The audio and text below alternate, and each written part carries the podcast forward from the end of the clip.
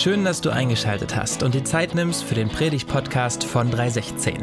Wir träumen davon, dass unsere Stadt, aber auch dein Leben immer schöner wird. Egal wer du bist und wo auch immer du das gerade hörst, wir wünschen dir ganz viel Inspiration und den ein oder anderen Geistesblitz für deinen nächsten Schritt.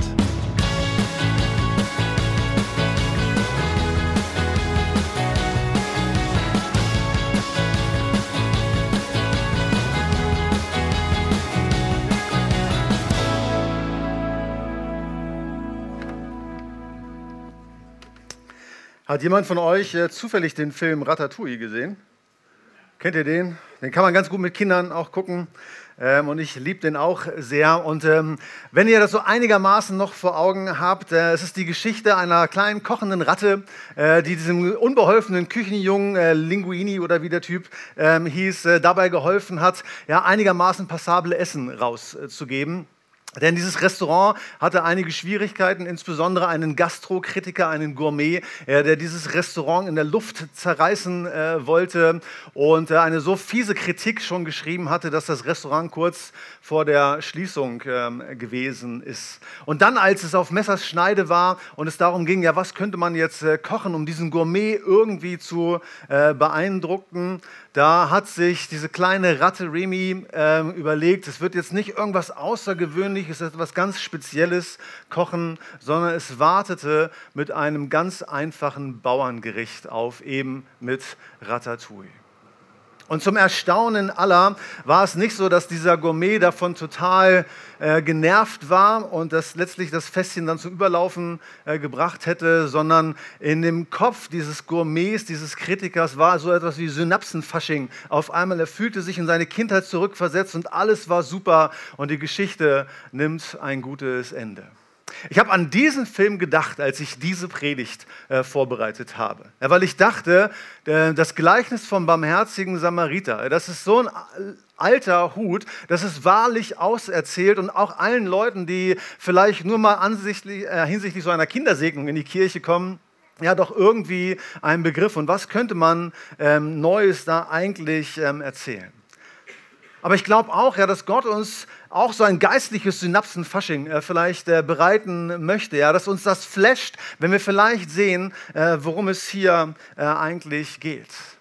Die Geschichte ist ja eigentlich gar nicht so schwierig zu erraten. Ja, da kommt dieser Gesetzesgelehrte äh, zu Jesus ja, und sie reden darüber, was das wichtigste Gebot ist. Und es ist völlig klar, äh, das wusste der Gesetzesgelehrte, im Judentum wie auch im Christentum geht es primär darum, ja, Gott zu lieben und den Nächsten wie sich selbst. Also wer sich fragt, worum geht es eigentlich im Christentum, worum geht es bei diesem Gott? Es geht darum, Gott zu lieben und den Nächsten wie sich selbst.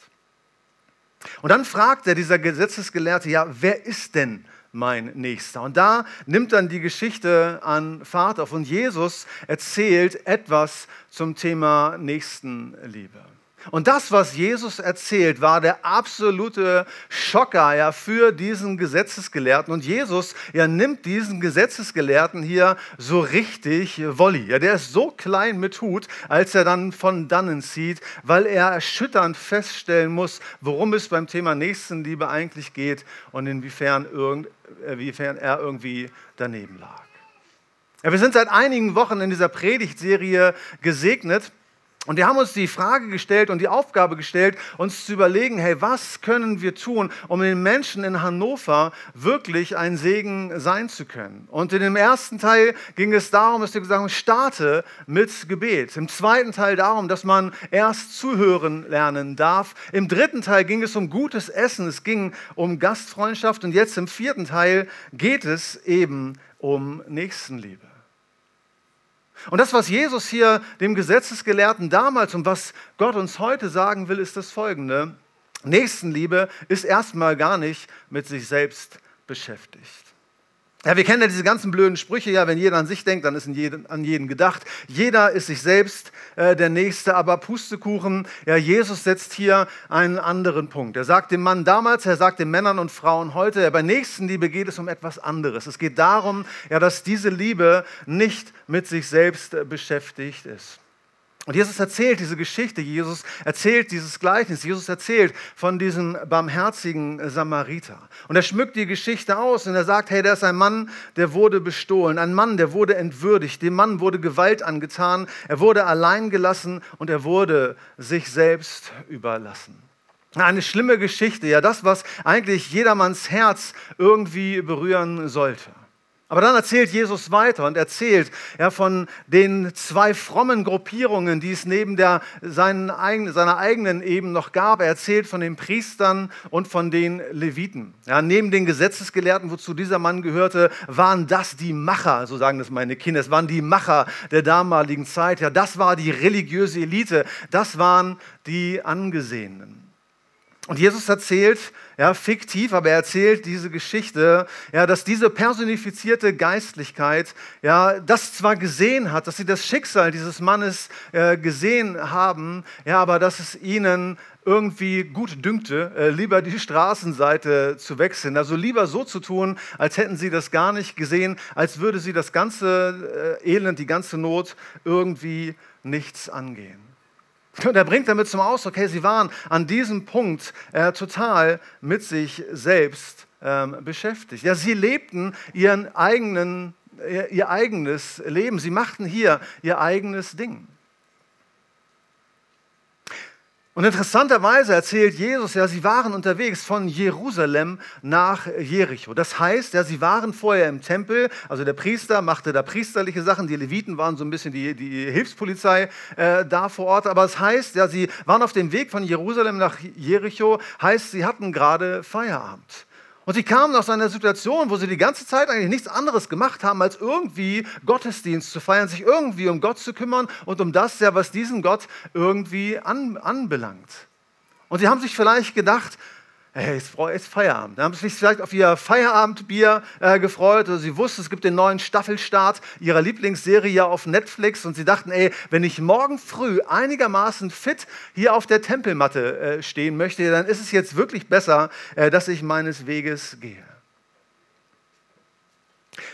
Und dem gegenüber erzählt dann Jesus ja von diesem Samariter. Und der war nicht minder beschäftigt. Ja, das war nicht so, dass der Langeweile gehabt hatte. Der hat sich wahrscheinlich auch auf den Staffelauftakt gefreut. Der hat sich vielleicht auch auf sein Feierabendbier gefreut. Aber er, so heißt es von ihm, ja, ließ sich aufhalten. Er kümmerte sich. Er wechselte nicht die Straßenseite. Er war bei diesem Mann, der unter die Räuber gefallen war. Und es heißt von ihm, ja, der Samariter, der auf der Reise war, kam zu ihm und als er ihn sah, wurde er innerlich bewegt und er trat hinzu und verband seine Wunden und goss Öl und Wein darauf und er setzte ihn auf sein eigenes Tier und führte ihn in eine Herberge und trug Sorge für ihn. Weißt du, wenn wir uns überlegen, ein Segen zu sein für die Menschen in unserer Stadt, ja, dann glaube ich, ja, dass unsere Stadt voll ist mit solchen Männern und solchen Frauen, äh, wie die, von denen Jesus hier erzählt. Und auch wenn die Geschichte, die Jesus erzählt, Fiktion ist, die Geschichte von vielen Männern und Frauen in Hannover oder in der Stadt, in der du lebst, ja, das ist keine Fiktion, Science Fiction vielleicht oder ein Horrorfilm. Aber viele, ja, denen Gewalt angetan wurde, vielen, die sich selbst überlassen wurden, die alleine durchs Leben gehen. Und die Gesegneten des Herrn, die religiöse Elite von heute, also die Gesetzeslehrer, die Leviten und die Priester, die Gesegneten und Auserwählten, ja, wir wechseln häufig die Straßenseite, weil wir so beschäftigt sind mit uns selbst. Und wahrscheinlich sind wir nicht verlegen um, um gute Ausreden. Ja, damals wussten die Leviten und die Priester, sie wussten um das Gebot der Nächstenliebe, aber sie wussten auch darum, äh, dass man sich durch den Kontakt mit einem Toten äh, verunreinigen würde. Und sie wussten nicht genau, ist der tot oder halbtot, aber halbtot ist er eigentlich wie tot, so wie halb zwölf eigentlich zwölf ist. Also dachten sie, das Glück nicht unbedingt herausfordern, weil wenn wir Kontakt mit dem Toten haben, ja, dann können wir morgen nicht unseren Dienst tun, dann können wir nicht in den Gottesdienst, dann kann der Gottesdienst äh, so nicht stattfinden. Und es war eine gelungene Ausrede, um mit sich selbst beschäftigt äh, zu bleiben. Jesus erzählt, dass der barmherzige Samariter innerlich bewegt war.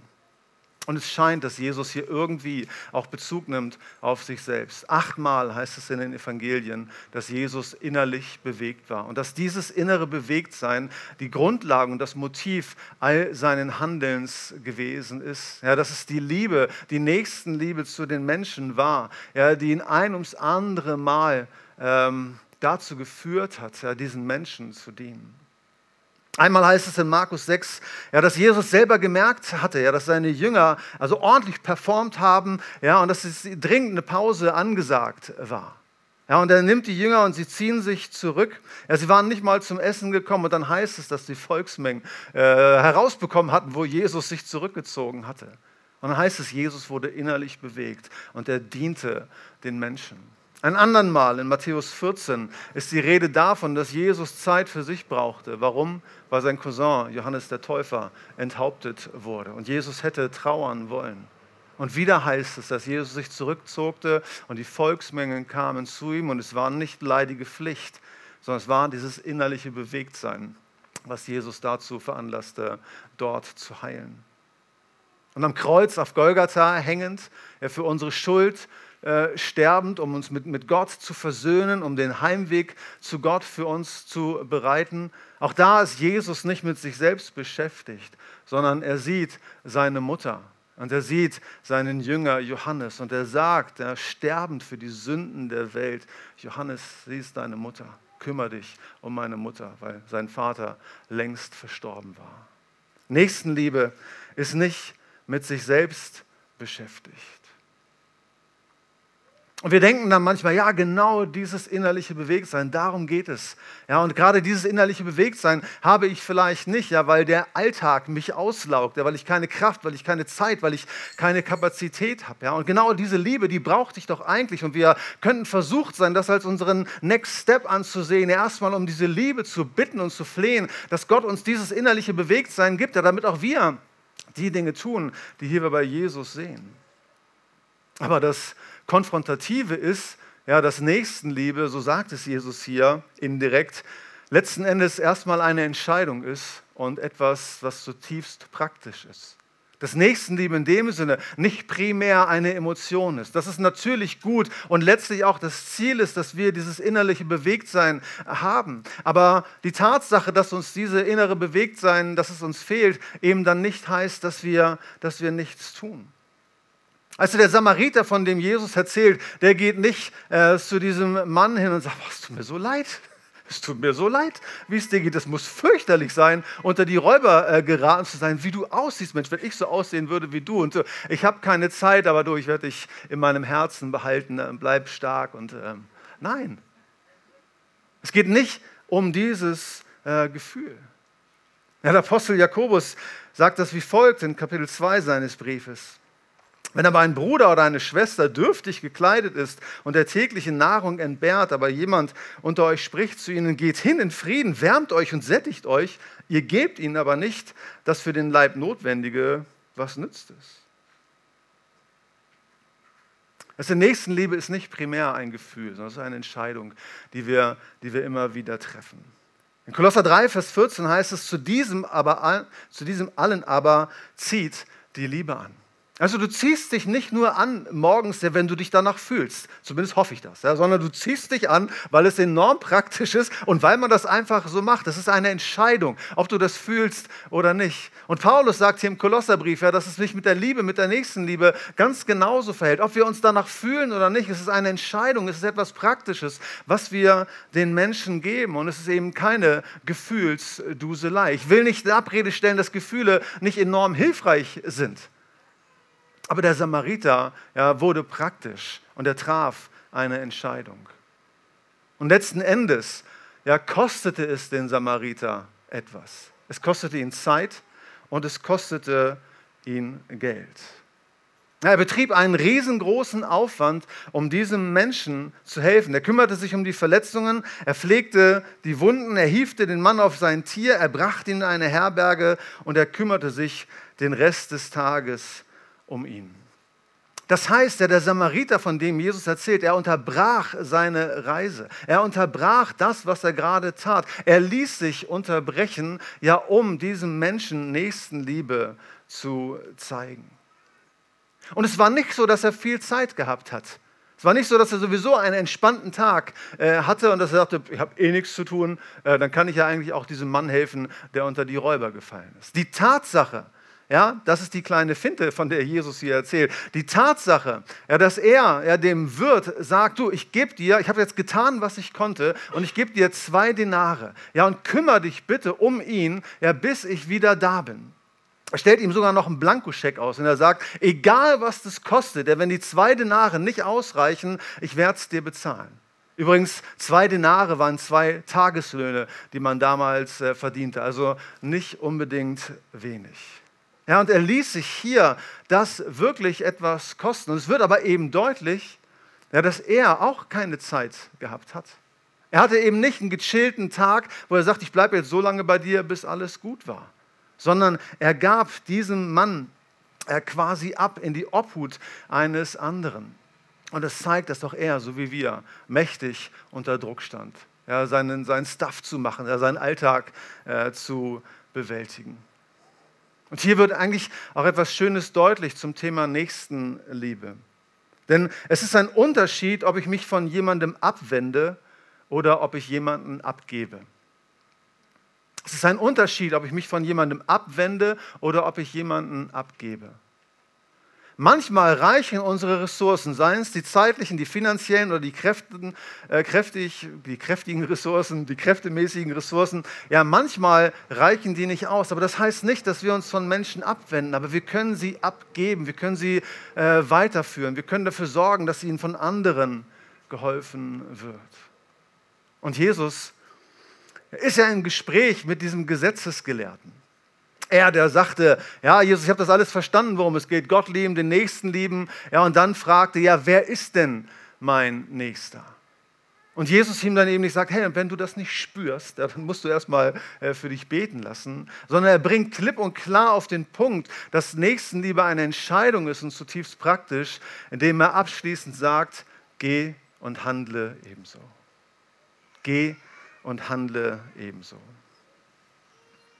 Aber der eigentliche Klopper kommt jetzt zum Schluss. Ja, das, was den Mann, den Gesetzesgelehrten wahrscheinlich so schockiert hat, worin Jesus ihn Wolli genommen hat. Ja, denn er fragte ihn, wie gesagt, ja, wer ist denn mein Nächster? Und er wollte wissen, ja, bis wohin reicht denn Nächstenliebe? Also wie weit muss denn Nächstenliebe gehen? Und er fürchtete vielleicht, so insgeheim, ja, könnte er sein, munkelte man vielleicht so, ja, dass Jesus doch tatsächlich sagen würde, Nächstenliebe bezieht sich auch auf die römische Besatzungsmacht. Auch die müsse man lieben. Ja, das wäre schon richtig schlimm gewesen für einen Juden. Weil Nächstenliebe mit seinesgleichen zu pflegen, ja, dass man den, den eigenen Volksgenossen etwas Gutes täte, ja, das war gang und gäbe. Und es war vielleicht die Befürchtung, ja, dass man mit den Römern eben auch etwas zu tun hatte. Und dann wagt es doch Jesus tatsächlich, dieses Wort, dieses dreckige, dieses schmutzige Wort in den Mund zu nehmen. Und er spricht von einem Samariter. Ja, das war das Schlimmste, was dir als Jude damals passieren konnte. Ja, dass du dich mit Samaritern abgibst. Ja, sie, die Juden hielten sich für etwas viel Besseres. Und dieser Gelehrte ist konfrontiert mit seiner Arroganz, denn es war nicht mal so, dass Jesus in dieser Geschichte erzählte, ja, dass ein Jude sich um einen Samariter kümmerte. Das wäre schon richtig schlimm gewesen. Sondern Jesus erzählt von einem Samariter, ja, der einen unter die Räuber gefallenen Juden äh, geholfen hatte und sich ganz selbstlos um ihn gekümmert hatte. Ja, und wie viel Spannung da im Raum war, siehst du daran, als Jesus fragt, hey, wer war diesem jetzt der Nächste? Der Priester, der Levit oder der Samariter? Und der Jude, der Gesetzesgelehrte, es nicht über die Lippen brachte, Samariter zu sagen, sondern sagte, der, der die Barmherzigkeit an ihm übte. Und es wird hier etwas ganz Wichtiges deutlich, wenn wir über Nächstenliebe sprechen. Wenn wir darüber sprechen, ja, ein Segen zu sein für die Menschen, dass wir für sie beten, dass wir ihnen zuhören, dass wir mit ihnen essen, dass wir es eben nicht so verstehen oder nur so verstehen, dass Nächstenliebe bedeuten würde, dass wir uns ja innerhalb unserer Bubble ähm, einander darin übertreffen, uns einzuladen und uns umeinander zu kümmern. So richtig wichtig und gut das auch ist. Denn Nächstenliebe ja, findet außerhalb unserer Bubble statt. Ja, den Punkt möchte Jesus hier machen. Auch die Samariter lehnten die Juden ab. Auch für die Samariter waren die Juden außerhalb ihrer Bubble. Und genau diese Geschichte bringt Jesus hier auf den Punkt und er unterstreicht es, ja, dass Nächstenliebe im biblischen, im christlichen Sinne äh, verstanden ja nicht bedeutet, dass ich denen etwas Gutes tue, die mir etwas Gutes tun, sondern diese Liebe, über die wir reden, etwas ganz Revolutionäres ist.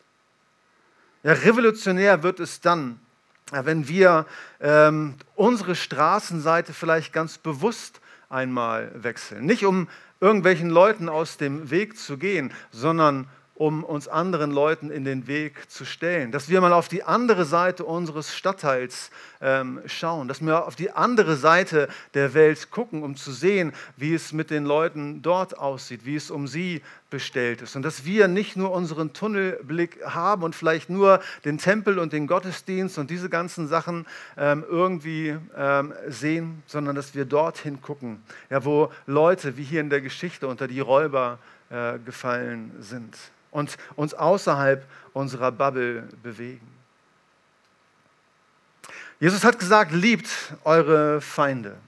Jesus hat gesagt, liebt eure Feinde. Und Jesus meinte damit nicht äh, den Aggressor. Ja, er meint damit nicht die Leute, die per se Feinde sind, sondern wenn er von der Feindesliebe spricht, dann meint er die Leute, die jetzt nicht explizit ähm, unsere Freunde sind ja, sondern der Nachbar, der uns ständig schikaniert oder der Arbeitskollege, der uns nervt. Ja, die Leute in unserer Straße oder in unserem Block, ja, mit denen wir eigentlich nichts zu tun haben wollen, weil die irgendwie so komisch sind oder zumindest komisch aussehen. Jesus fragt uns in Lukas 6, ja, wenn ihr die liebt, die euch lieben, was für einen Dank habt ihr? Denn auch die Sünder lieben, die sie lieben. Und wenn ihr denen Gutes tut, die euch Gutes tun, was für einen Dank habt ihr? Auch die Sünder tun dasselbe. Und wenn ihr denen leid, von denen ihr wieder zu empfangen hofft, was für einen Dank habt ihr? Auch Sünder leihen Sündern, damit sie das Gleiche wieder empfangen. Ja, das war das Revolutionäre. Das ist die revolutionäre Liebe, die revolutionäre Nächstenliebe, von der Jesus spricht. Dass wir sie stattfinden lassen außerhalb unserer Bubble. Dass wir dorthin gehen, wo es, wo es unbequem ist. Dass wir zu denen gehen, die unbequem ist. Dass wir uns aufhalten lassen. Dass wir das tun, was nötig ist und helfen bei den Dingen, die uns unmöglich sind. Und das heißt, ja, dass wir nicht die zum Essen einladen, ja, die uns sowieso zurück einladen würden, sondern wo wir uns ganz bewusst überwinden müssen und sagen, ich weiß gar nicht, ob ich mit denen essen will, geschweige denn, ob die an meinem Esstisch Platz nehmen sollen. Das ist Nächstenliebe im Sinne von Jesu. Bedeutet nicht explizit ja, mit Onkel Olli abends in der Lieblingskneipe rumhängen und dir seine Geschichten anhören auch wichtig, richtig, keine Frage. Aber es bedeutet vielleicht an einem Freitagabend, am Filetstück der Woche, ja, mit Surf the City in Hannover unterwegs zu sein, auf der anderen Seite ja, unterwegs zu sein, um zu sehen, was da los ist. Die Bibel sagt, Gott aber erweist seine Liebe zu uns darin, dass Christus, als wir noch Sünder waren, für uns gestorben ist. Als wir noch außerhalb der Bubble von Gott waren, ja, da hat Jesus sich aufgemacht. Da ist er diesen Weg gegangen und er hat die Seite überquert. Nicht um uns aus dem Weg zu gehen, sondern um sich uns in den Weg zu stellen. Um uns Hoffnung, neues Leben und einen Neuanfang zu schenken. Das ist die Liebe, mit der Gott uns liebt.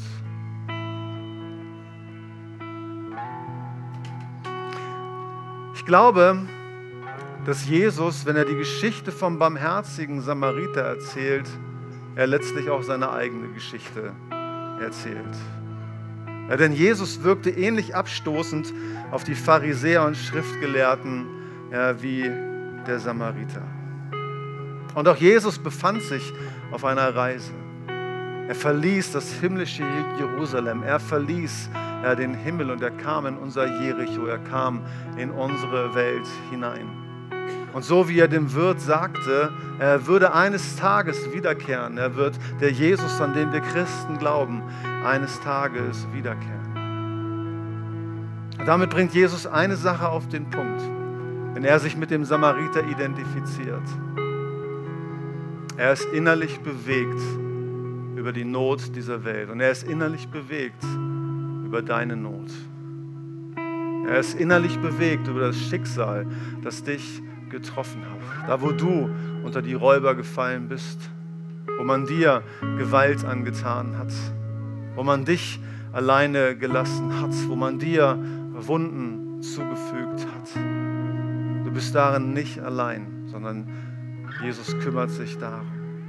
Und er ist es, der deine Wunden verbinden und der deine Wunden heilen will. Aber er ist eben auch der, der über die Not in dieser Welt bewegt ist, den es nicht unberührt lässt und der uns senden möchte, der uns aussenden möchte, als Gesegnete des Herrn ein Segen zu sein, indem wir lieben, auch die oder gerade die, die uns vielleicht nicht lieben, dass wir ihnen Zeit einräumen, dass wir ihnen in ihren Situationen beistehen, dass wir ihre Wunden verbinden, sie zur Herberge führen und Sorge für sie tragen. Ich möchte beten mit uns. Vater Gott, ich danke dir, dass du da bist und ich danke dir, dass in Jesus sichtbar wird, Herr, dass du uns siehst in unserer Not. Und dass wir dir nicht verborgen sind, nie verborgen waren. Und ich danke dir, dass du Menschen auch hier und heute berührst und ihnen zeigst, dass du ihre Wunden heilen willst. Und ich möchte dich bitten, Herr, dass deine Liebe, Herr, durch uns fließt, Herr, dass wir ein Segen, ein wahrer Segen sind, Herr, für die Menschen in unserem Umfeld. Und ich bitte dich, Herr, um die Gnade, Gott, in diesem Trubel, in dieser Geschäftigkeit, diesem Drehen um uns selbst, Gott. Herr, erinnere uns gleich morgen früh und am Dienstag und am Mittwoch und am liebsten jeden Tag, Herr, dass wir uns aufhalten lassen, dass wir das tun, was wir tun können und erinnere uns daran, dass es doch nicht unsere Kraft ist, sondern dass du uns gerade dafür Kraft geben wirst. Herr, wir beten, dass unsere Stadt schöner wird. Herr, dass du die Hässlichkeit aus unseren Herzen entfernst und deine Schönheit in uns einpflanzt. Herr, wir strahlen und dieser Stadt ein Lächeln aufs Gesicht zaubern, weil mehr und mehr, Herr, von dir gesegnet werden, von uns durch dich gesegnet werden. Herr, lass du dein Lob herrlich werden. Herr, komm du in unsere Stadt. Amen.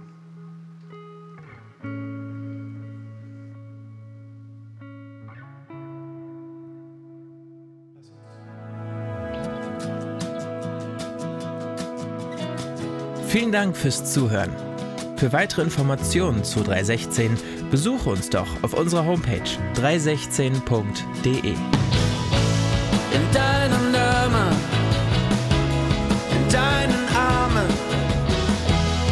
deiner Liebe können wir es schaffen und Hannover schöner machen.